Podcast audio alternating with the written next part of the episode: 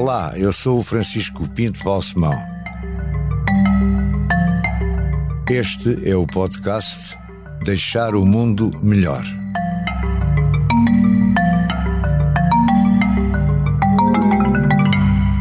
Olá, Daniel. Olá, Sator. Obrigado é um gosto. por ter aceito este convite. O gosto é meu e a honra, dados os nomes que já passaram por aqui, fico muito honrado. E eu também tenho muito prazer nisso, até porque, sabe, há muitos anos que nos damos bem, Verdade. até pode-se dizer que somos amigos. Verdade. Uh, Pelo menos do meu lado, digo com certeza. E do meu também, seguramente. Você tem 41 anos. 41. Mas foi, começou muito novo. Foi precoce. Acha que foi precoce? Sim, com 16 anos, começar a, a trabalhar na SIC, no auge da, daquele lançamento da SIC. A SIC tinha 5 anos na altura e, e para mim foi absolutamente disruptivo em relação a qualquer plano que eu pudesse vir a ter para a minha Como vida. Como é que conseguiu meter-se na SIC aos 16 anos? Porque eu fazia um jornal muito rudimentar, um jornal chamado Penalty, Penalty, não era? exatamente. Um, e isso dava-me a, a, legitimidade para procurar as figuras da estação na altura, para, para as entrevistar. E, e fui uh, visitando a SIC várias e vezes. o penalti era levado a sério pelos entrevistandos? Creio que sim, creio que achavam graça ao facto de um miúdo ter a ousadia de ir para a porta e da era SIC. em papel? Papel, sim. E, e depois tirado. E depois imprimia, como, como conseguia, com ajudas de familiares às vezes. E, e estava à venda? Não, vendia na escola, vendia Quanto é que custava cada exemplar? Custava 100 escudos na altura. 100 escudos? Quantos, quantos exemplares? Eram poucos, eram poucos de 30, 50, por aí, não era mais e, do que isso. E foi um bom negócio? Não, foi, foi um bom negócio, tendo em conta que isso me deu a possibilidade de descobrir um novo mundo, não propriamente a venda. Tinha de... publicidade? Uh, alguma, eu tinha alguma que publicidade. Tipo de publicidade? Lembro-me de ter uma, uma empresa que fazia fotocópias, por exemplo, uh, e portanto que me ajudava, era mais uma permuta do que publicidade.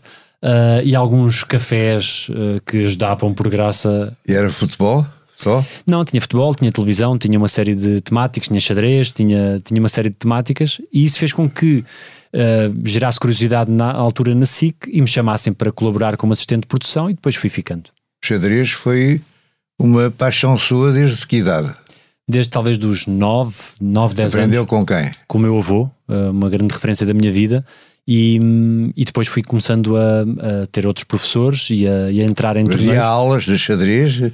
Sim. Como é, que, como é que aprendia? Muitas vezes estudando. É progredia? Muitas vezes estudando problemas que eram colocados pelos professores, problemas para resolver em X jogadas, por exemplo, ou analisando os jogos que fazíamos uh, minuciosamente, qual é o impacto de cada ação que nós temos em determinada jogada e o que é que isso provoca em cada momento. Isso era uh, visto de forma minuciosa uh, entre, os, entre as pessoas que jogavam na altura. e a prática também ajuda a dar algum, algum traquejo. E, foi, e portanto o xadrez foi, foi me acompanhando durante toda a minha adolescência. Mas aqui das suas notas biográficas consta que foi campeão de xadrez aos 14 anos. Sim, campeão nacional de, da categoria de rápidas, portanto havia uh, uh, as, as longas... rápidas para quem não percebe como eu. Eram 5 minutos para cada lado, portanto nós tínhamos um relógio com dois marcadores, quando fazíamos uma jogada carregávamos e era o tempo do, do meu oponente que ficava a contar e portanto tínhamos 5 minutos para fazer todo o jogo de xadrez. Isso era a nível nacional? A nível nacional, sim. E a idades podiam ser pessoas mais velhas? Etc. Eu, eu concorri na categoria sub-14 na altura, uh, mas entrei em muitos torneios em que concorríamos com pessoas mais velhas também, noutras, com outras durações, portanto havia 30 minutos para cada lado, havia 2 horas para cada lado. E nesses torneios assim já mais com séniores, tal é que lhe correu a vida? Uh, não correu nada nenhum digno de nota, ou seja, perdi mais vezes do que aquelas que, que ganhei, defrontei uh, oponentes muito, muito fortes e, e não estava capacitado também para, para enfrentar nessa altura essa, esse, esses jogadores. Noutros tive alguma, consegui algumas, algumas vitórias, mas uh, com séniores na altura, sobretudo derrotas, mais do que vitórias. Já séniores portugueses? Portugueses, sim, portugueses, sempre, sempre portugueses. Sempre sim. a nível português? Sim, sim. Mas tem admiração por alguns dos grandes jogadores de xadrez mundiais, os russos pelo menos, e outros? Sim, há, há os clássicos, o Kasparov e o Karpov, que, que marcaram uma época. também havia o Alekhine. O Alekhine, que, que faleceu no Estoril e que viveu Sim. cá durante, durante um tempo. Também há, há embates históricos, o Spassky com, também com o, com o Karpov, enfim, uh, e, com, e com outros jogadores. E, e, portanto, a forma como o xadrez me foi encantando tem a ver com isso, com a capacidade que algumas dessas figuras míticas antecipavam 20 lances uh, à frente daquele uh, momento em que estavam no jogo. E isso é, é incrível uh, e hoje em dia os computadores tomaram conta com os algoritmos. Já todos. jogou contra computadores? Já joguei, já joguei, já perdi, e já ganhei, mas normalmente ganho no nível mais, mais, mais baixo. Quando o nível começa a ficar muito difícil, é, é mais complicado. E é desagradável ser batido por um computador, ser vencido por um computador? Não, uma vez que não tem rosto, portanto, não, não, o nosso orgulho não sai tão ferido. Mas continua hoje em dia a praticar um pouco de xadrez ou já todo? Uh, muito pouco. De, jogo com o meu avô, de vez em quando, por, para recordarmos os velhos tempos. O meu avô que lhe ensinou a jogar. Exatamente, sim. E que é uma figura de referência para si e continua a ser. Absolutamente, sim. Que idade é que ele tem agora? Tem 82. E, está ótimo? Está ótimo, sim. E é uma figura que. Tem orgulho em si o seu avô? Creio que sim, creio que sim. Eu faço por isso. Dá-lhe conselhos, o seu avô? Sim, dá-me muitos conselhos. Acompanha deu, a sua carreira? Deu muitos conselhos. Aliás, um dos conselhos que eu também recebi uh, por parte do, do seu autor foi sempre a questão da, da humildade. Uh, foi algo que ele me incutiu desde, desde muito novo, referindo várias vezes e muitas vezes eu, eu achando que aquilo até era era demais, mas ele sempre reforçando essa mensagem da, da humildade e portanto é um, é um, é um conselho que eu... Considera-se uma pessoa que pratica a humildade ou, ou que escolhe a humildade como maneira de atuar não, eu, eu, procuro que seja um, um, modo de estar na vida. É humilde, uh, natureza ou. Não sou um bom juiz em causa própria. Tento ser uh, uh, humilde no sentido de, de, não me achar mais do que ninguém. e, portanto, de a forma como estou na vida e na profissão, faz por muitas vezes relevar a importância das outras pessoas, deste, em concreto, este trabalho não ser um trabalho solitário e, portanto, ser um trabalho de equipa. E eu faço sempre questão que isso seja, seja sublinhado. Portanto, nesse sentido, acredito que estou a fazer aquilo que o meu avô me aconselhou. Sim. A sua infância foi dura. Sim. O seu livro explica Sim. o bem. Esse livro escreveu um pouco como um exorcismo, li isso em qualquer sítio. Sim. Mas é um livro duro até para consigo próprio. Sim, é, é, é duro, é, é um livro escrito por um. Por não sei um... o que é que quer revelar do duro, estas coisas são Sim, íntimas, eu não quero também estar a penetrar certo. demasiado na sua intimidade. Portanto, deixe-me conduzir por si nessa, nesse aspecto. Sim, eu cresci no, no, no seio de uma família disfuncional, com, com, com, vivi com os meus avós e com, e com uma tia. Os meus pais foram tomados, essa geração, isso aconteceu muito, foram tomados pela, pelo flagelo da droga e, e portanto eu vivi uma série de, de realidades que, que, que, não era suposto E eram viver. muito novos quando o Daniel nasceu, não era? Sim, tinham 16 anos. Um, os dois? Os dois, sim. E Cada um? Exato, sim. E esse livro parte dessa, dessa necessidade de aos 20 anos de, por um lado, uh, fazer um retrato daquilo que tinha sido a minha vida, por outro também de, de poder mostrar-lhes o que tinha sido a minha vida e com isso tentar que... É um livro dirigido aos seus pais? Sim, aos, aos, meus pais e acabou por ser, não de forma uh, que, eu, que, eu, tivesse consciência disso, há, muitos pais, há muitos filhos que viviam também o mesmo flagelo, de várias famílias que foram fustigadas por, essa, por esse drama, e acho que o livro, uh, para mim, funcionou como esse exorcismo, de perceber quase um fechar de página em relação a esse passado e essa infância. Para os meus pais também uma como que um espelho do que tinha sido a sua vida e uma tentativa de, de que a partir desse momento se escrevesse uma nova página e acho que o livro foi útil. Os seus pais falaram consigo abertamente sobre o livro? Sim, e, e, e participaram ativamente na, na execução do livro. Eu entrevistei-os na altura para, para, para o livro e acho que o não livro... foi uma surpresa para eles não, o livro todo, aparecer? De todo, de todo. Eu entrevistei-os, uh, também foram conversas muito duras porque eh, as, as perguntas procuraram ser desabridas no sentido de, de perceber toda a verdade ou, ou a verdade uh, até onde era possível obtê-la. E, e acredito que o livro foi importante também para a resolução do processo e para desmistificar um bocadinho o peso que essas histórias tinham para toda a família, porque havia um estigma natural dos olhares dos outros sobre, sobre quem, quem vivia dramas como esses, e o livro acabou por ser a prova de que é possível sair de um contexto difícil e, e ultrapassá-lo. Os pais têm orgulho em si Sim. Uh, dizem isso? Uh, dizem, sim, dizem, dizem, dizem muitas vezes. Dizem uh, bem de si aos amigos e aos. Ah, isso, isso, sim, isso creio que sim. E isso, isso, isso é muito orgulhoso e até sofrem um bocadinho. Acho que até demais, a família inteira com a questão da, da, da guerra das audiências, sim. então estorcem e leem tudo. Isso e, é bom, não? É bom, é bom. Há sempre uma claque uh, presente a, a, a, torcer e, portanto, isso é. Sinto-me muito bem com isso. A sua infância foi em Lisboa. Sim, nos arredores de Lisboa, eh, na Amadora, na portanto, Amadora. numa primeira fase e depois mais na, na zona de, da parede, uh, no Conselho de Cascais, mas sim, foi em grande medida na, na Amadora, uh, fruto de uma, como, como dizia, de uma, de uma família que sempre muito presente, os meus avós foram muito presentes, toda a família, as tias, as primas, foram muito presentes, os meus pais também, no sentido em que aconselharam sempre, ou seja, eles mostraram sempre que aquilo que estavam a fazer não era aquilo que era o, que era o ideal. Estavam conscientes que aquilo que estavam a fazer não era bom.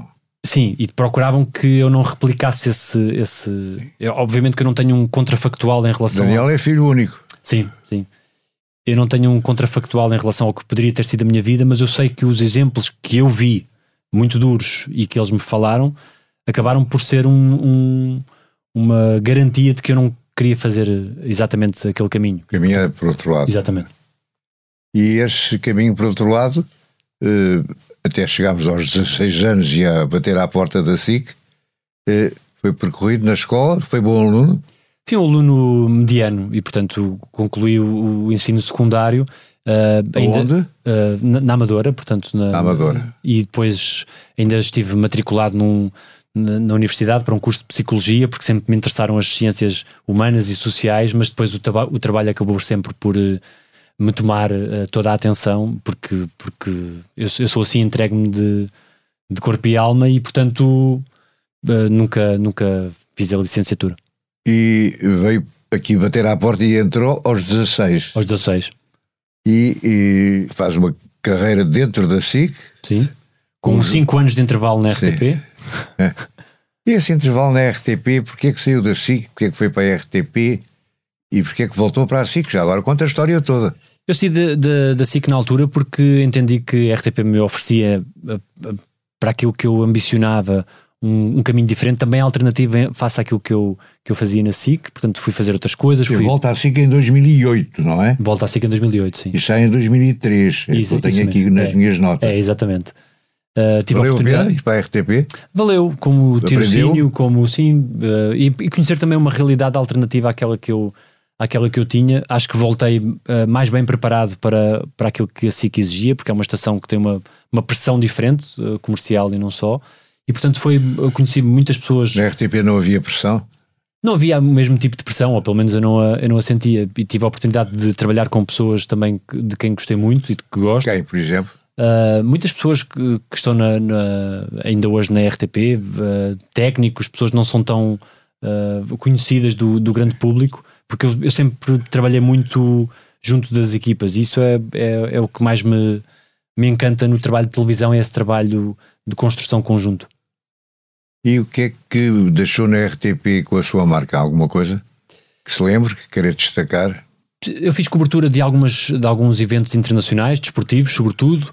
Criei, ou ajudei a criar programas como o Só Visto, como À Volta, como uh, alguns uh, especiais de, de, sobre futebol e não só. Trabalhei muito perto da Seleção Nacional de Futebol e fazendo uma série de, de trabalhos que, à, que à época eram, eram, eram diferentes. Ah, ao longo da sua carreira, uma certa costela desportiva ou futebolística, de vez em quando, não é? Sim, é, é uma paixão que corre em paralelo com a paixão da, da televisão e, e, e sempre procurei, mesmo trabalhando essas matérias uh, desportivas, fazê-lo de um modo que fosse diferenciado. Ou seja, não é um modo Sim. jornalístico propriamente dito, porque não era, já não era jornalista.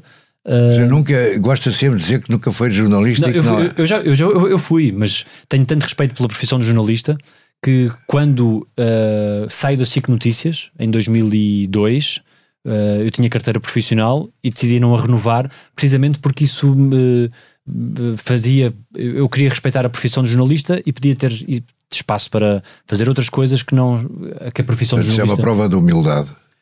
Uh, talvez, mas, mas também no sentido prático, no sentido de eu, de eu poder, se estou a fazer uma entrevista, dar a opinião que quero, poder fazer publicidade, por exemplo. Fez publicidade? Fiz algumas, algumas publicidades e, e portanto, Anúncios? Sim, sim, para algumas, para algumas marcas uh, nacionais, sim. Bem pagas? Bem pagas, a publicidade é bem paga, sim. Agora acho que não é tanto como, como era na altura, mas, mas ainda continua a ser bem pago. Mas depois uh, veio para veio para cá outra vez, não é? Sim.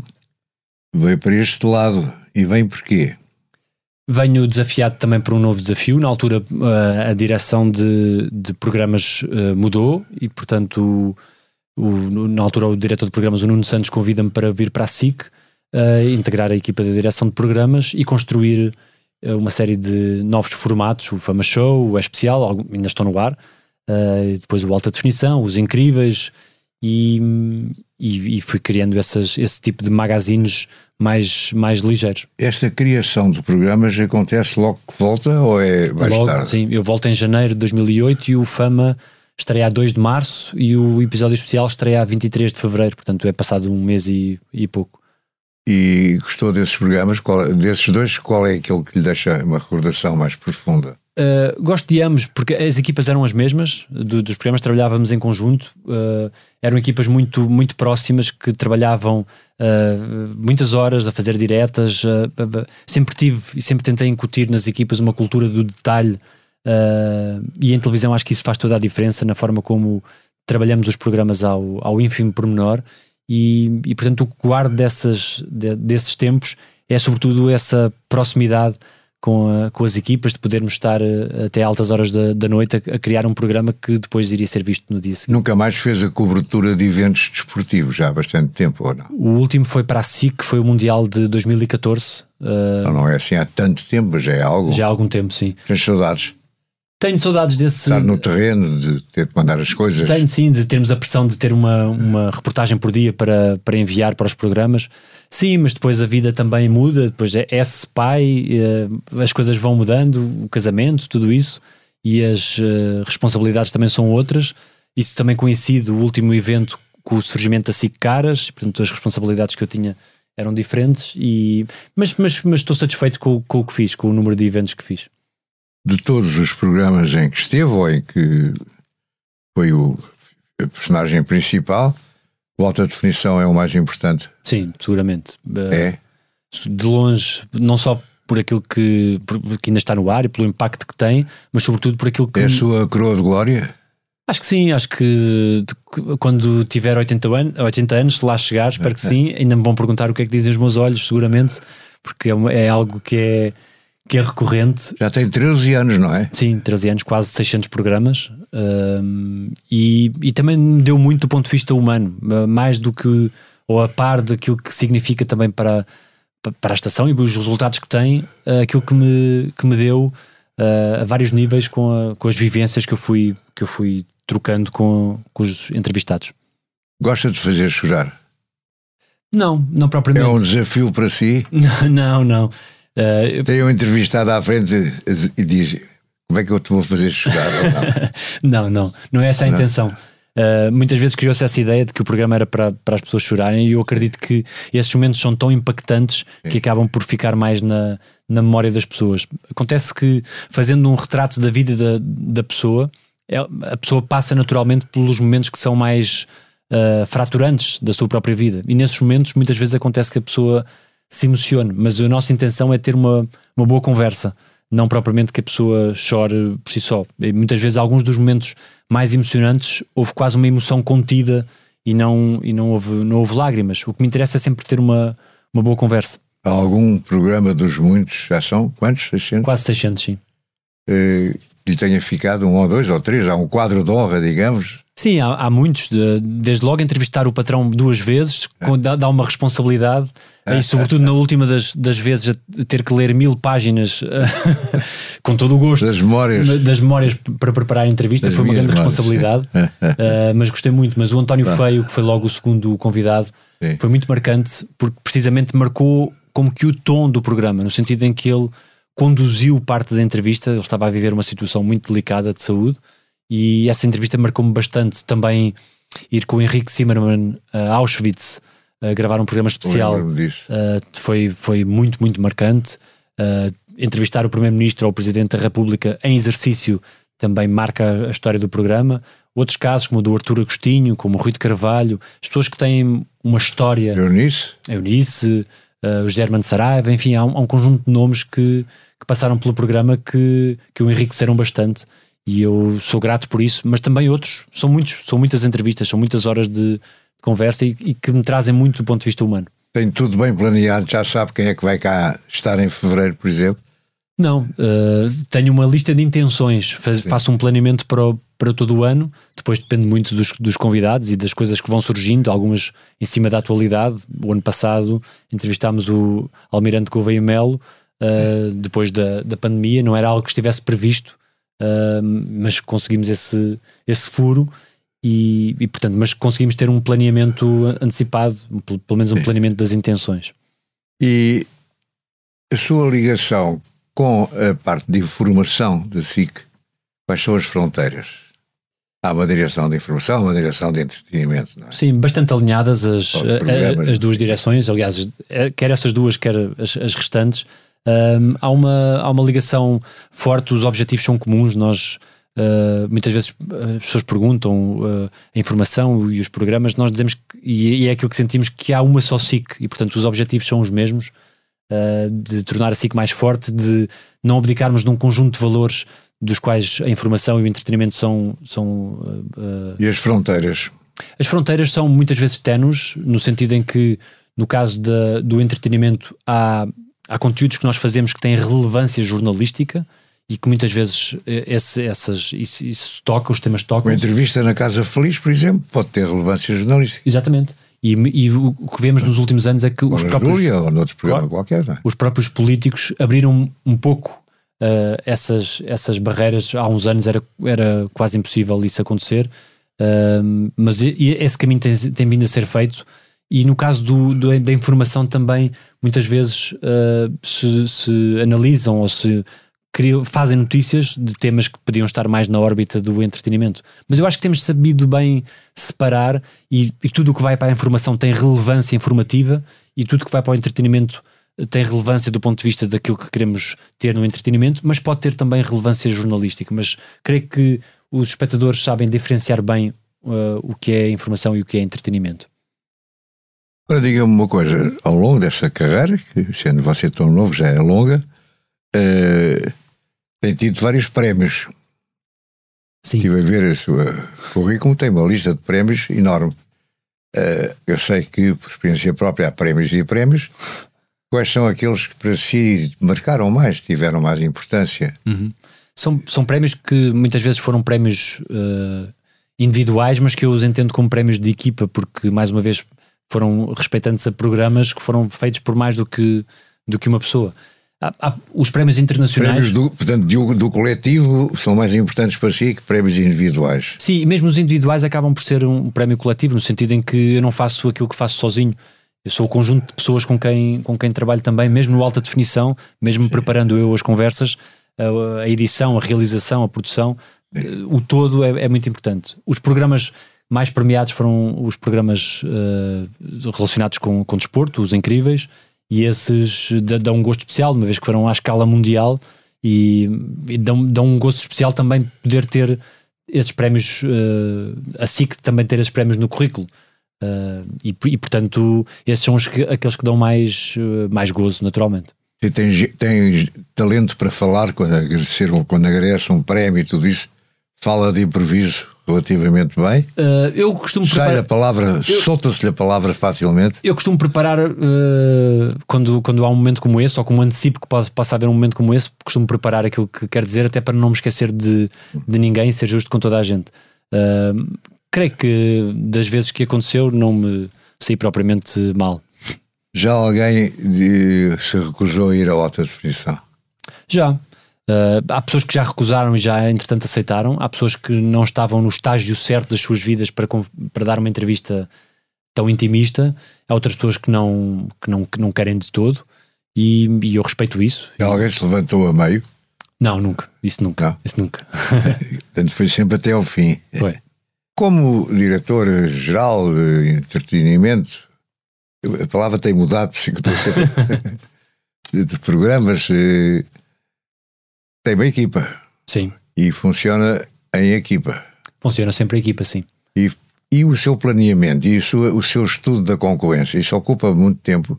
Ocupa muito tempo e, e fazemos questão de, de conhecer bem uh, o mercado em que estamos e a nossa concorrência, tão bem como nos conhecemos a nós e temos uma equipa muito qualificada. Como sabe, foi uma das minhas primeiras decisões, foi a escolha da equipa, um, porque acho que temos os melhores profissionais connosco E, e, para além disso, acho que toda a empresa está alinhada no mesmo sentido e, e, um grande alinhamento também, no meu caso, pessoal e profissional com o, nosso, com o nosso CEO, com o Francisco, e isso é muito importante no sentido de caminharmos todos em, em, em conjunto. E, e, acredito que, uh, sem falsas modéstias, nós fazemos parte de alguma coisa que foi especial.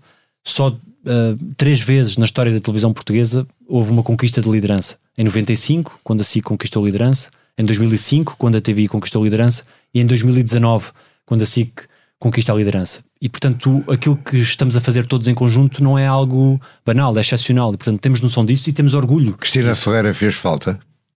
Uh, eu acredito que a Cristina foi um ponto uh, importante em, determinado, em determinada altura da nossa estratégia, por isso é que, por isso é que a contratámos. Mostramos depois uh, de 17 de julho de 2020 que uh, aquilo que eu sempre, sempre disse é que a SIC era um conjunto de pessoas, um conjunto de talentos e que não se circunscrevia a uma, a uma só pessoa. E portanto acredito que a SIC é hoje uma estação forte, com uma plataforma de streaming, com uma plataforma de podcasts, com uma plataforma de gaming, com vários canais, portanto continua tão forte como, como sempre foi. Uh, hoje em dia a sua situação é curiosa, porque é patrão, da sua mulher. O patrão não sou.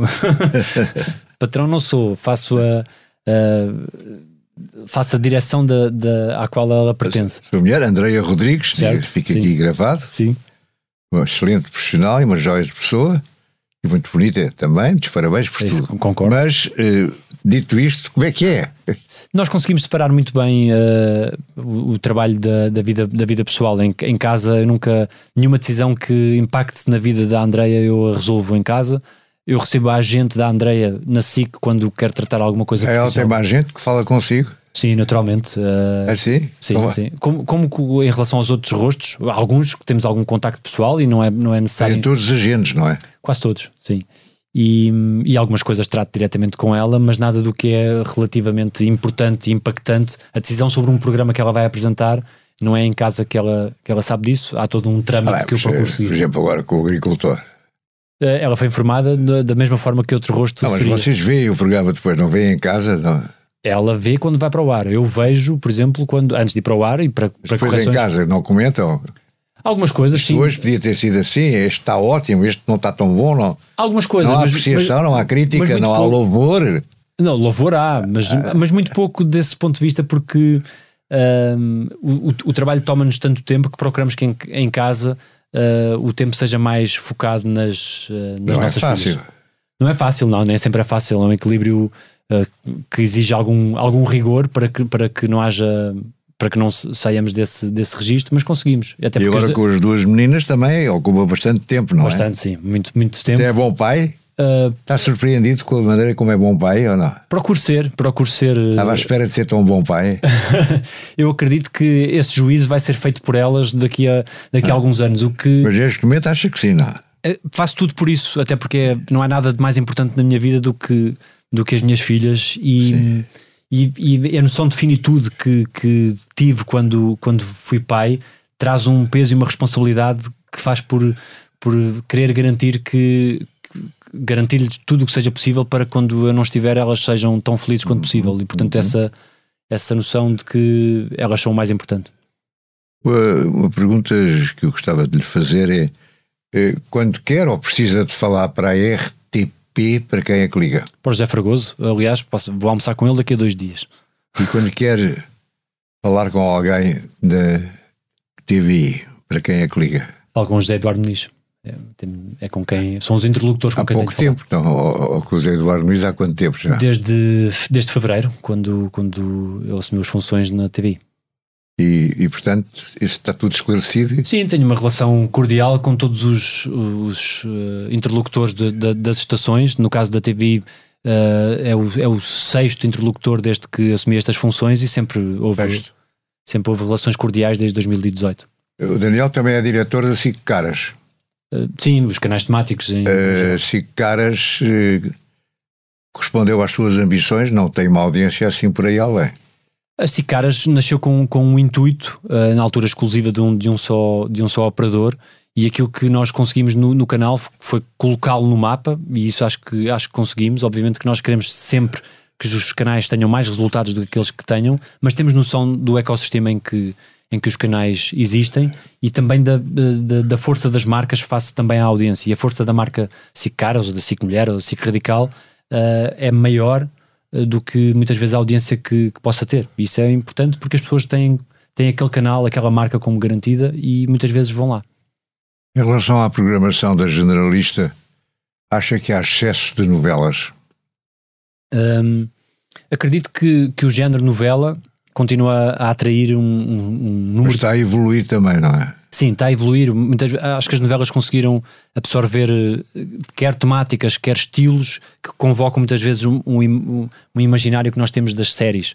Uh, mas sim, uh, o que o público nos mostra é que continua a ter uma apetência muito grande para o género novela, e quando o género é alternativo e não é tanto novela, isso, isso recende.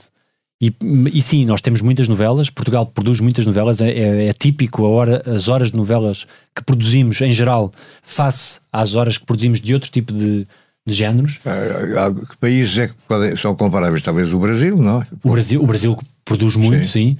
Uh, mas, mas, tem uma escala. Na Europa, mas, mas, sabe, não há nada exato, semelhante. Na, na, Europa não há nada semelhante e o Brasil tem uma escala que nós não temos, mas nós produzimos muitas novelas e, e, eu acredito que as novelas também foram muito importantes e são muito importantes como motor da indústria de ficção. Alguns dos melhores técnicos que fazem hoje séries e filmes e estão a trabalhar internacionalmente nasceram do, da novela. E atores. E atores, naturalmente. E realizadores. Todos os técnicos, atores, uh, guionistas, porque a novela dá um traquejo. Guionistas, claro. Uh, dá, um, dá um traquejo grande porque são muitas horas a produzir diariamente. E, e, e, portanto as novelas não são um género menor, ao contrário do que muitas vezes se quer fazer pensar. Um, e uh, é, são as novelas também que nos dão uh, uma, uma, uma fatia de audiência que é muito relevante. E das novelas todas que já produziu, uh, qual, quais são aquelas que ficaram mais fortemente na sua, no seu coração, se quiser? Eu acho que o golpe de sorte, por ter sido a, a primeira e por ter marcado uma, uma viragem na, nesse tempo uh, foi muito especial. Também Nazaré, a Terra Brava. Há muitas novelas que são muito, muito marcantes pela capacidade de chegar ao público de forma uh, uh, em, grande, em grande escala. E, mas não, eu tenho um carinho especial por todos, os, por todos os produtos que nós vamos fazer, porque nós cuidamos ou procuramos cuidar de todos da, da mesma forma e, e estamos muito atentos em relação àquilo que se faz em cada momento. Deixar o mundo melhor tem o patrocínio da Hyundai. Juntos avançamos para uma mobilidade mais sustentável. Porque o que move a Hyundai hoje é garantir um mundo melhor às gerações de amanhã. Hyundai. Mudamos o futuro. E é capaz de planear a médio prazo, pensando já a seguir às novelas ou em substituição lenta das novelas, o que é que vai acontecer? Nós temos procurado trilhar já um caminho alternativo. Jogador de xadrez, planeia.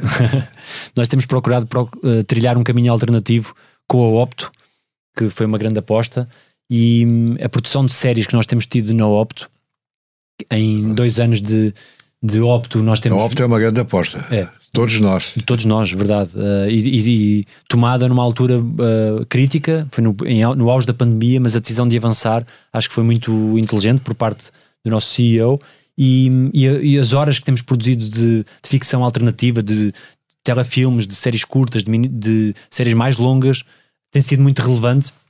E acho que esse é, é um caminho que, inevitavelmente, teríamos que fazer. Fomos os primeiros a tomar esse, esse, esse passo, e acho que o futuro passará exatamente por termos a capacidade de chegar a vários públicos em diferentes plataformas, tocar todos os públicos que conseguirmos. A relevância uh, dos conteúdos vai estar diretamente ligada à capacidade que nós vamos ter de os entregar de maneira diferente, em plataformas diferentes, aos diferentes públicos. E é isso que nós queremos na, na SIC.